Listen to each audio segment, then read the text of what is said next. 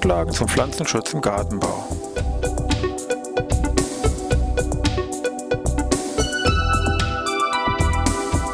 Ein wöchentlicher Podcast der Forschungsanstalt für Gartenbau an der Fachhochschule Weinstefan von und mit Thomas Lohrer.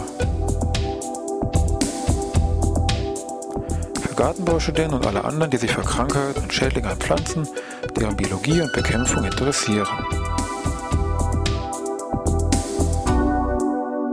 Thema heute Erdflöhe.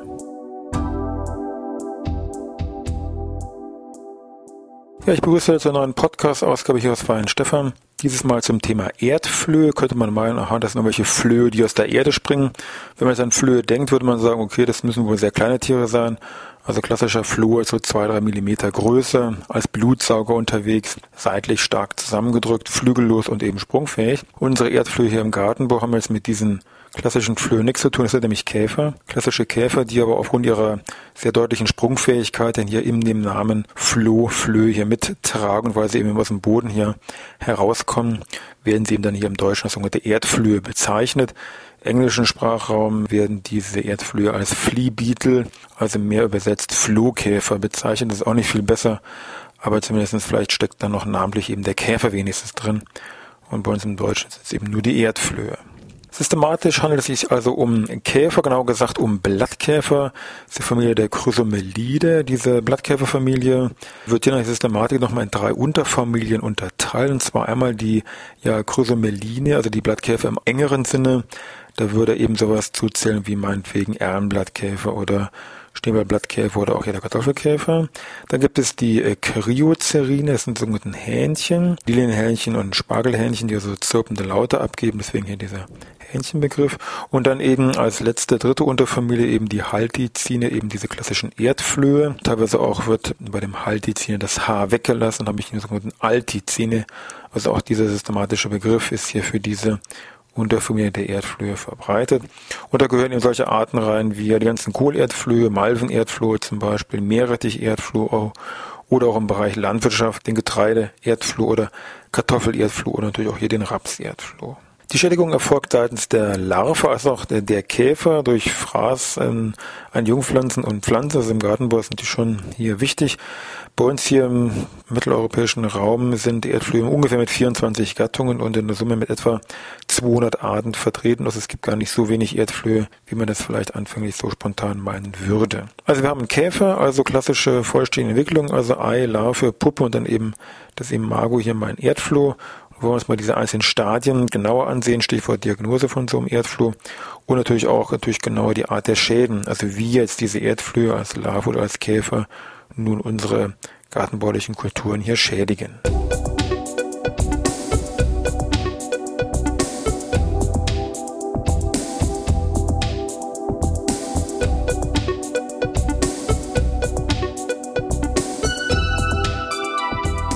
Die Eier von so einem Erdfloh sind relativ klein, so Größenordnung 0,3 bis 0,5 Millimeter. Meist ein bisschen hell, ja, gelblich-weißlich gefärbt. Werden je nach Art, wir haben gesagt, es gibt ja doch ein paar 200 Arten, einzeln oder in kleineren Gruppen im Bereich Boden und auch teilweise am Bereich Blatt hier ist artabhängig abgelegt. Die Larve ist hier eine von den Segmenten her klar gegliederte Käferlarve. Wir haben äh, drei Beinpaare und von der Grundfarbe würde ich mal sagen auch so hell gelblich. Der Kopf ist relativ dunkel gehalten. Auch das erste Brustsegment, zwar dorsal, also auf dem Rücken gelegen, hier als sogenanntes dunkles Nackenschild ausgebildet. Wichtiges Merkmal zur Bestimmung. Genauso das letzte Segment, also vom Abdomen, hier auch wieder vom Rücken betrachtet, also sogenannte Analschild ist ebenfalls dunkel ausgebildet und auch hier gibt es eine bestimmte Borstenanordnung, die wieder für die einzelnen Larvenarten hier typisch ist. So, nach der Larve kommt das Puppenstadium. Hier bei den Erdflöhen steht es im Boden. Puppe ist eine recht charakteristische für die Erdflöhe. Es ist so, dass der Kopf hier sehr deutlich zum Bauch hingeneigt ist, ähm, dass die Fühler von den Beinpaaren teilweise bedeckt sind in ihrer Position und das letzte Beinpaar bis auf die Spitze ebenfalls hier vor den Flügelscheiden bedeckt ist. Also in der Summe, sage ich mal, sind diese Erdflohpuppen schon vergleichsweise gesehen charakteristisch. Schlüpfende Käfer, also der Erdfloh, ist äh, je nach Art unterschiedlich groß oder klein, muss man sagen. Ein bis sechs Millimeter, das ist nicht so riesig viel, also in der Summe eher relativ kleine Käfer, die so einen typischen ja, Blattkäfer-Habitus, wie man das sonst mal vom Erlenblattkäfer und ähnlichen her kennt, So sehen die letztendlich hier auch aus.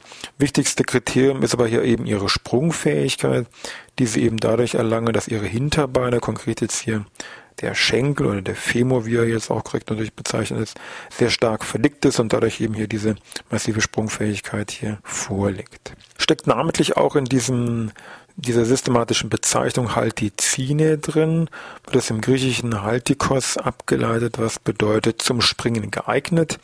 Muss man dazu sagen, auch in diesen Gattungsnamen von diesen Erdflöhen steckt das teilweise noch ein bisschen genauer drin. Es gibt zum Beispiel Erdflöhe mit der Gattung äh, Podagrica. Da steckt das Wort Podagra Fußgicht drin. Da lässt sich schon vermuten, das ist wahrscheinlich relativ fauler, nicht sehr streng aktiver Erdfuhr. Also richtig, das sind mehr Arten, die also da mehr sitzend, sage ich mal, unterwegs sind und also relativ wenig sich zum Springen verleiten lassen. Ganz im Gegensatz meinetwegen zu Arten, mit dem Gattungsnamen Psylliodes. Da steckt das Wort Psilon-Floh drin und da kann man schon vermuten, okay, das müssen schon Arten sein, die sehr sprungaktiv sind. Die Käfer können fliegen, nutzen das aber so gut wie gar nicht. Also sind im Wesentlichen hier wirklich zu Fuß, also springend hier unterwegs. Gut, jetzt haben wir unseren Schädling soweit erkannt. Jetzt wollen wir natürlich mal genauer gucken, wie eigentlich jetzt hier die Larven und natürlich auch die Käfer unsere Pflanzen hier schädigen.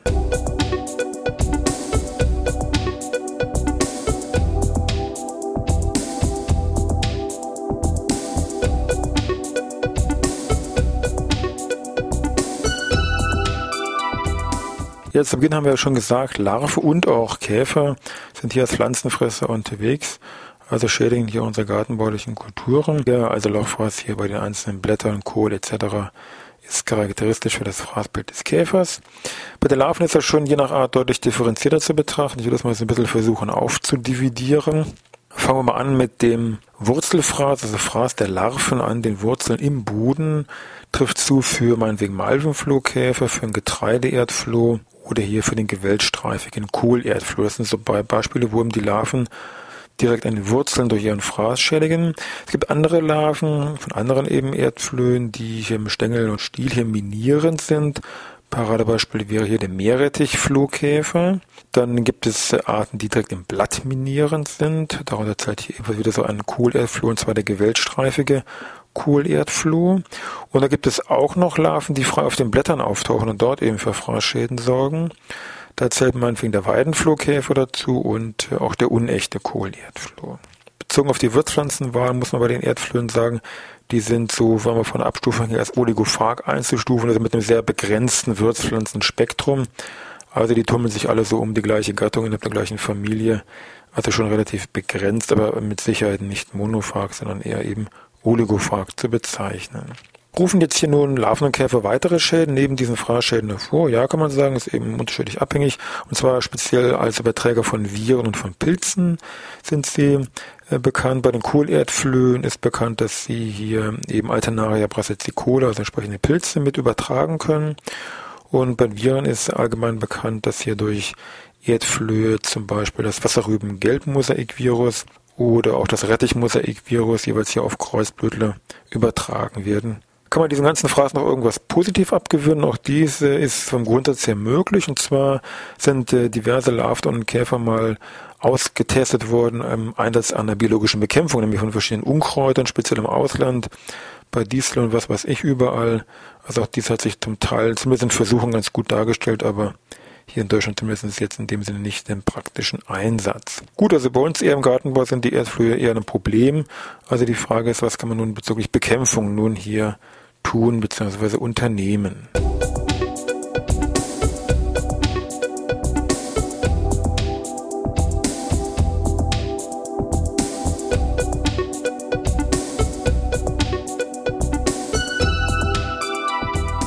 Ja, da schauen wir mal so ein paar Bekämpfungsansätze an.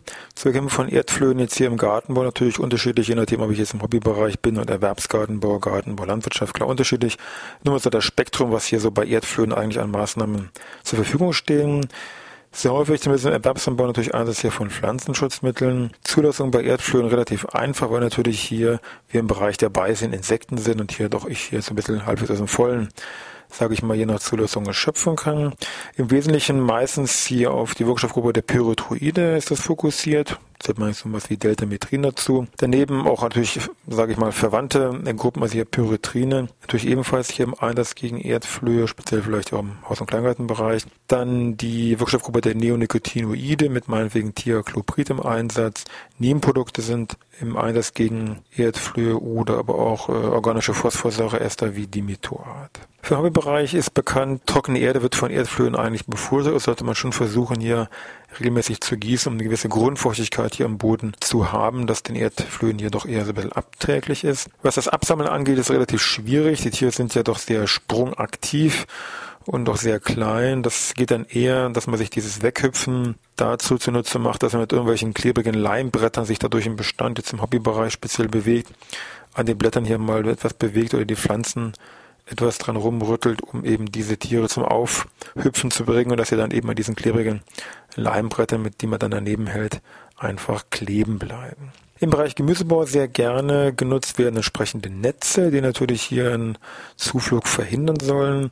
Wichtig ist, ähm, die meisten von diesen Erdflöhen haben wir gesehen, sind relativ kleine Tiere und äh, die können auch durch diese klassischen Netze hier, die eine Maschenweite von 1,35 Millimeter haben, schon durchaus hier mal reinquetschen. Also bei diesen Erdflöhen sind eher engmaschigere Netze angesagt. In der Regel hier 0,8 mal 0,8 Millimeter Maschenweite.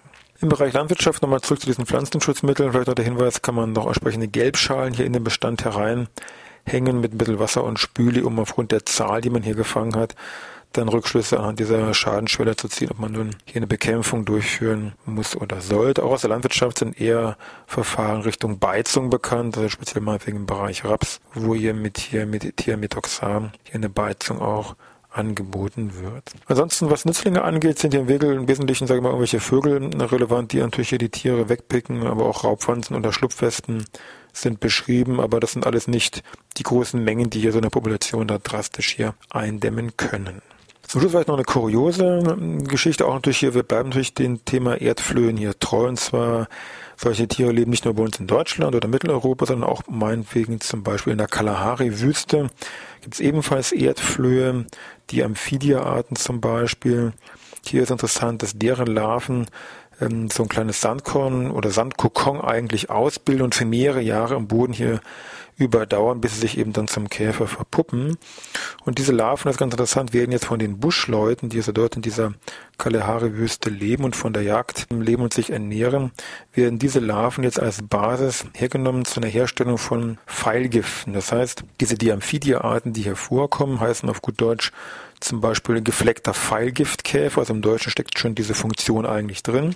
Rezept wäre, man nehme hier zehn Larven, die man da irgendwo ausdrücken muss und diesen Saft wird dann an so einem Pfeil, nicht an der Spitze, sondern ein Stückchen dahinter aufgetragen, eben nicht an der Spitze, dass wenn man sich da als Jäger selber mal reinratscht, nicht dann gleich stirbt, weil nämlich dieses äh, Pfeilgift doch sehr tödlich ist, das ist erstmal so eine lähmende Wirkung, dann aber definitiv eine tödliche Wirkung. Von Nachteil ist vielleicht, dass es ein paar Stunden oder teilweise auch Tage dauern kann. Also der Jäger muss da ein bisschen Geduld haben, beziehungsweise den Tieren dahinterher jagen, dass es nicht äh, verloren geht. Aber da reicht hier so eine Vergiftung aus, um mir so eine ausgewachsene Giraffe abzutöten. Also das ist nicht so ganz ohne das Gift. So, mit diesen praktischen Tipps für den nächsten Afrika-Urlaub entlasse ich Sie, ja, bis wieder nächste Woche Dienstag.